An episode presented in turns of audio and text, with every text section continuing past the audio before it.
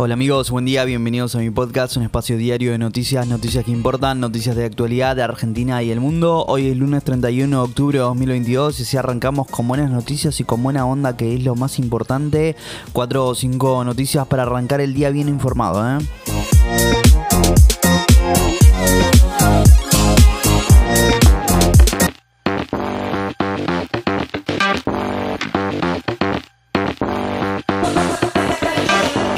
Ayer se desarrolló la segunda vuelta más reñida de la historia de Brasil. Desde el retorno de la democracia, Lula le ganó a Bolsonaro y volverá a la presidencia. Mientras tanto, el gobierno prepara una nueva medida en relación a las importaciones.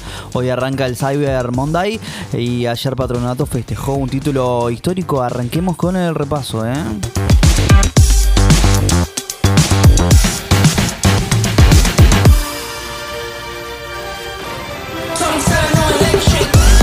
Lula da Silva derrotó a Jair Bolsonaro en un ajustadísimo balotage que volverá a ser presidente de Brasil. El dirigente del Partido de los Trabajadores se impuso con el 50.9% de los votos contra el 49.1% del actual presidente. ¿eh?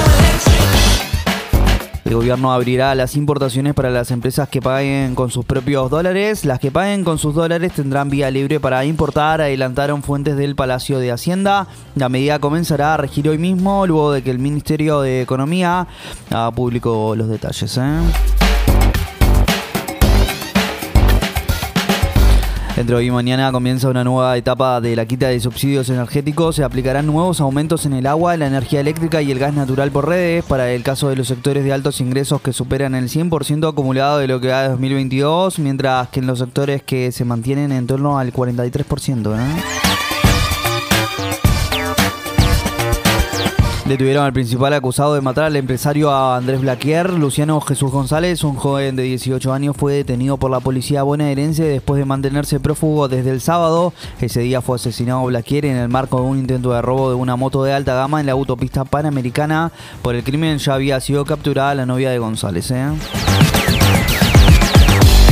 El oficialismo vuelve a la carga para impulsar la ley de humedales. El proyecto del Frente de Todos se dilata por la resistencia de los gobernadores de la propia Fuerza E. Tras la aprobación del presupuesto 2023 en la Cámara Baja, las miradas en diputados volverán a centrarse en esta iniciativa que busca cuidar el ambiente. Al menos 134 personas fallecieron por el derrumbe de un puente colgante en India. Fue la ciudad de Morbi, en el estado occidental de Gujarat. Las mismas víctimas grabaron la tragedia y compartieron las imágenes en las redes sociales. ¿eh?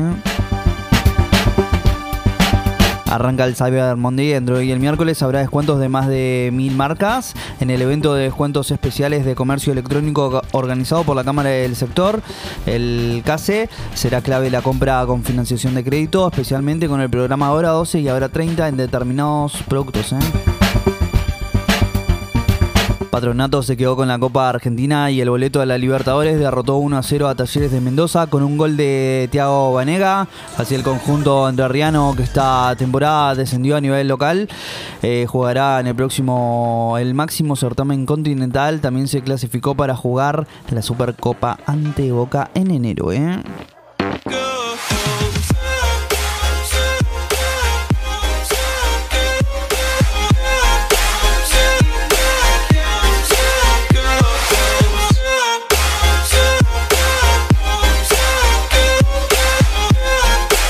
Amigos, si llegaste hasta acá te lo agradezco mucho. No olvides suscribirte, darle al follow y compartir. Te espero mañana con más noticias. ¿eh? Chau, chau.